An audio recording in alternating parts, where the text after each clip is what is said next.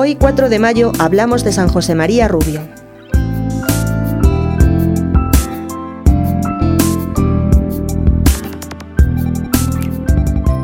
San José María Rubio nació en Dalías, Almería, en 1864. Fue ordenado sacerdote en 1887. Vivió su sacerdocio primero como diocesano y después como jesuita, con una entrega total al apostolado de la palabra y de los sacramentos, dedicando largas horas al confesionario y dirigiendo numerosas tandas de ejercicios espirituales.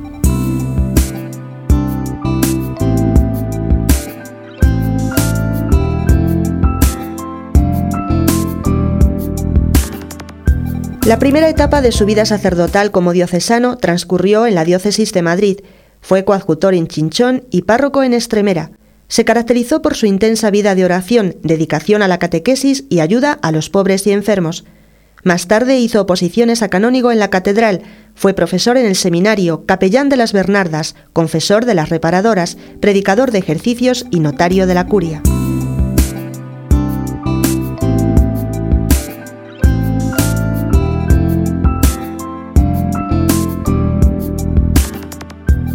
La segunda etapa de su fecunda vida se desarrolló ya en la Compañía de Jesús. Ingresó en los jesuitas en 1908 y en 1911 le destinaron los superiores a Madrid, donde comenzó su apostolado y pronto fue conocido como el apóstol de Madrid.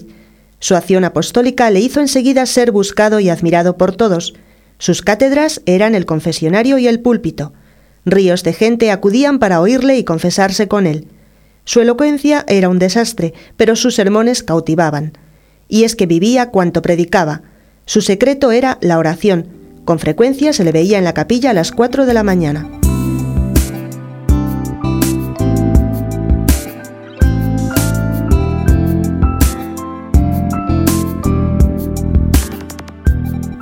Hasta tres horas hacían cola los penitentes para confesarse con él. Gozaba de dones místicos de los que nunca habló. Fundó o promovió muchas obras, Damas Apostólicas del Sagrado Corazón, Marías de los Sagrarios, La Guardia de Honor. Promocionó el monumento del Cerro de los Ángeles. Fueron años intensos en un Madrid difícil. Sin embargo, ejerció su labor principal en los suburbios de Madrid, donde los movimientos revolucionarios encendían a la clase obrera. Fundó escuelas, predicó y fue formador con los ejercicios espirituales de muchos cristianos que luego morirían mártires durante la persecución religiosa de España.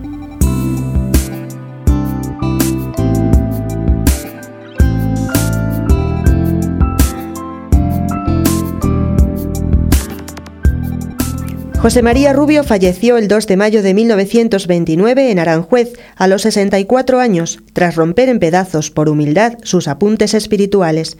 Fue canonizado por el Papa Juan Pablo II el 4 de mayo de 2003 en Madrid, junto con otros cuatro santos españoles. Que también nosotros vivamos el lema que hizo vida este santo, hacer lo que Dios quiere y querer lo que Dios hace.